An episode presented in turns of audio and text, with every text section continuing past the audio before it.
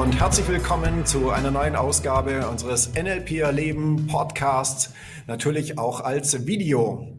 Ja, hier ist wieder der Thomas und wieder mit dabei die Janine. Hallo. Ja, hallo Janine. Ja, cool, dass du mal wieder dabei bist. Super.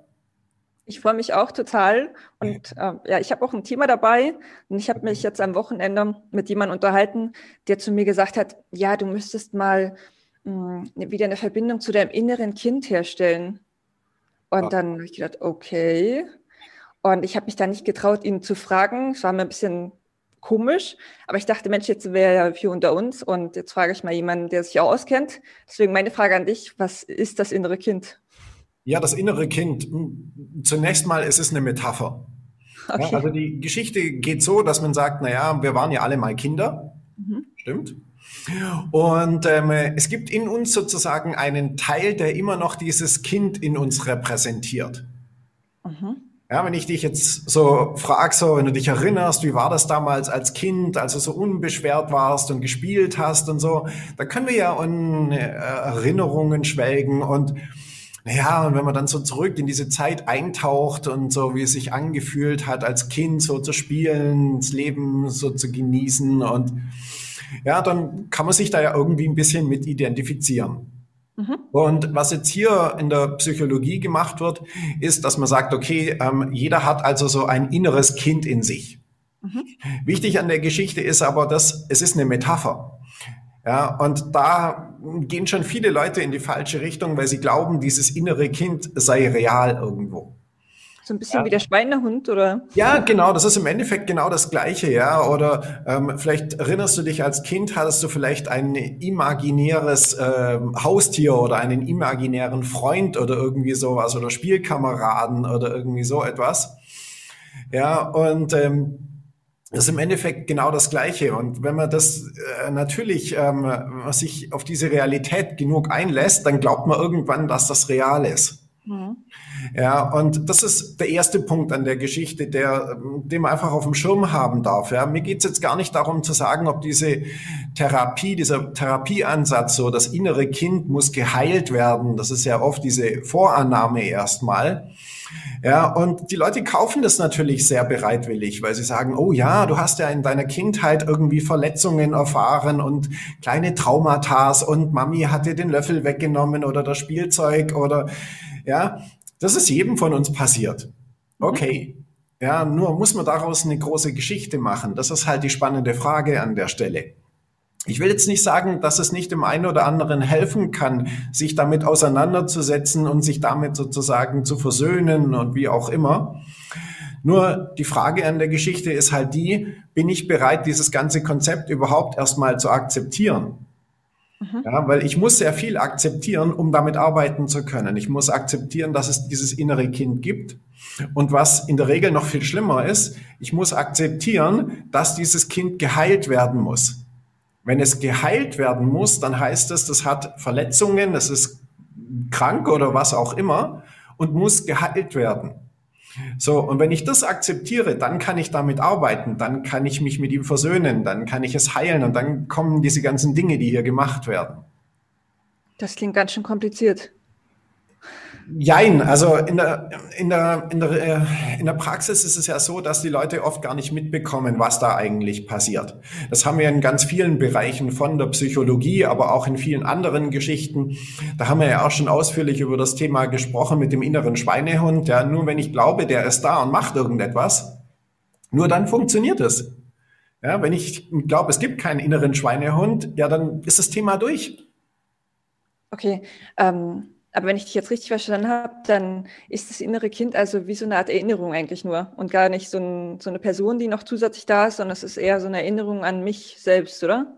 Ja, okay. könnte man so sagen, ja. Also eine Erinnerung oder vielleicht ist es auch eher eine Halluzination ah, okay. als eine Erinnerung, ja. Und ähm, das ist eben der Punkt an der ganzen Geschichte.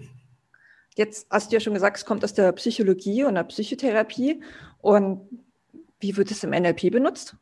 Ja, das ist ja ganz interessant, weil eigentlich hat ja Psychologie nichts mit NLP erstmal zu tun. Ja, dennoch ähm, habe ich das selber erlebt in NLP-Ausbildungen, gerade in der deutschen Variante. Ich weiß nicht, ob das bei denen vorgeschrieben ist oder ob es nur häufig gemacht wird. Werden solche Konzepte wie zum Beispiel das innere Kind mitgeschult und unterrichtet, die aber natürlich nichts mit NLP zu tun haben. Ja, im Gegenteil, in dem Moment, wo ich NLP auf das innere Kind anwende, also die, die Art und Weise, wie wir im NLP denken, funktioniert es ja schon nicht mehr. Ja, weil ich dieses Ding, die erste Frage, will ich das tatsächlich kaufen? Also was hilft mir das denn? Ja, und ähm, damit lässt sich halt an der Stelle auch wieder eine gewisse Art von Therapie machen. Ich will jetzt nicht sagen, dass es, dass die Leute das bewusst oder böswillig sogar irgendwie ausnutzen, um Therapie zu machen. Ich bin überzeugt, die Leute glauben daran, ja, die haben das selber erfahren in einer Therapiesession so dieser Umgang mit dem inneren Kind und sie haben sich mit sich selber beschäftigt und ja, haben angefangen, sich selber Gutes zu tun und dadurch wurde dann das Kind geheilt und das Leben hat sich verbessert und dann gehen diese Leute oft her und werden dann selber auch Coaches oder Therapeuten und unterrichten dieses Ding natürlich wieder weiter und wollen dann anderen auch wieder helfen. So, also da ist jetzt nicht jetzt nicht sagen, dass da irgendwie ein böser Wille dabei ist oder so, aber das ist halt genau der Punkt an der Geschichte. Nur weil wir Dinge kaufen, ähm, akzeptieren oder naja, äh, einfach ähm, annehmen, dass sie so sind, ja, muss es eben nicht heißen, dass es tatsächlich so ist und dass es eben auch hilft. Okay, du meinst, es könnte auch so eine Art Placebo-Effekt sein, weil ich glaube, dass ich jetzt gerade mein inneres Kind heile, heile ich dann mich selbst. Ja, so, ja, die Formulierung gefällt mir ganz gut. Ja, also tatsächlich, in dem Moment, wo ich mich damit beschäftige, habe ich ja vielleicht auch schon wieder die Chance, ähm, da was Gutes zu tun. Ja, es ist nur ein bisschen, im NLP geht das Ganze in den Bereich rein, mit dem wir uns früher beschäftigt haben. Den gibt's heute in der Art und Weise, wie wir NLP unterrichten, nicht mehr. Das ist dieses Teile-Modell, ja, wo wir aus Persönlichkeitsanteilen bestehen und auch dieses innere Kind ist im Endeffekt ja nichts anderes als ein Persönlichkeitsanteil. Und ähm, dieses Modell wurde im NLP ja früher auch verwendet, das verwenden wir heute aber nicht mehr, weil es einfach Nebenwirkungen hat. Was sind das für Nebenwirkungen? Schluck trinken.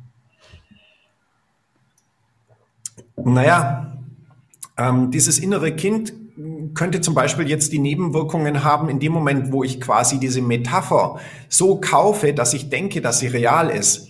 Dann gehen die Leute ja davon aus, dass dieses innere Kind immer irgendwie etwas mitzubestimmen hat und das Kind muss ja glücklich sein und alles, was sie machen, wird quasi den Zielen des Kindes untergeordnet. Ah, okay. Ja, aber äh, wichtig zu verstehen ist ja, das bin ich ja trotzdem selber. Also ich bin derjenige, der entscheidet in meinem Leben und nicht das innere Kind in mir entscheidet. Ja, und das meine ich mit Nebenwirkungen. Das ist jetzt auch wieder ein großes Thema. Das wird jetzt nicht so in der Tiefe, können wir jetzt hier im Podcast diskutieren. Aber ähm, dennoch, das mal auf dem Schirm zu haben, ist schon mal eine ganz wichtige Geschichte. Ja, weil ähm, die Nebenwirkungen ist eben das, was viele Leute gar nicht auf dem Schirm haben. Und das ist in meiner Welt aber etwas, was ich wissen muss und ähm, dann eben entscheiden darf, okay, will ich das tatsächlich machen? Okay. Und dann hast du auch nochmal gesagt, mit NLP hat es nicht so viel zu tun. Hängt es damit zusammen, dass NLP ja sehr zukunfts- und ergebnisorientiert ist und gar nicht so vergangenheitsbasiert? Hm, sicherlich auch ein ganz wichtiger Aspekt des Ganzen. Und wie ich gerade eben schon gesagt habe, ähm, das innere Kind ist ja auch so eine Art von diesem Teilemodell. Und das wiederum kommt von Virginia Satir, eine der großen Modelle vom NLP. Und von daher hat es sich sozusagen mit in das NLP damals ähm, integriert, erstmal. Ja, wir haben dann aber eben festgestellt, naja, es hat zu viele Nebenwirkungen und deshalb haben wir das dann wieder rausgenommen. Äh, es wird heute noch oft unterrichtet, das ist gar nicht der Punkt, aber äh, im neuen NLP, sage ich jetzt mal, gibt es es nicht mehr. Okay, sehr cool. Ähm, dann würde ich sagen, kommen wir für diese Folge mal zum Abschluss und greifen das Thema hm, NLP versus ähm, Psychotherapie noch mal in einem anderen Podcast auf, weil ich das auch sehr, sehr spannend finde. Ja. Und sage danke, dass ich dabei sein durfte.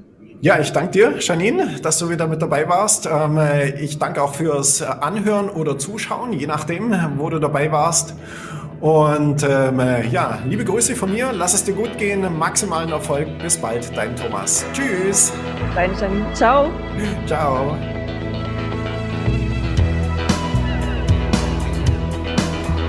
Das war der Podcast von NLP Erleben.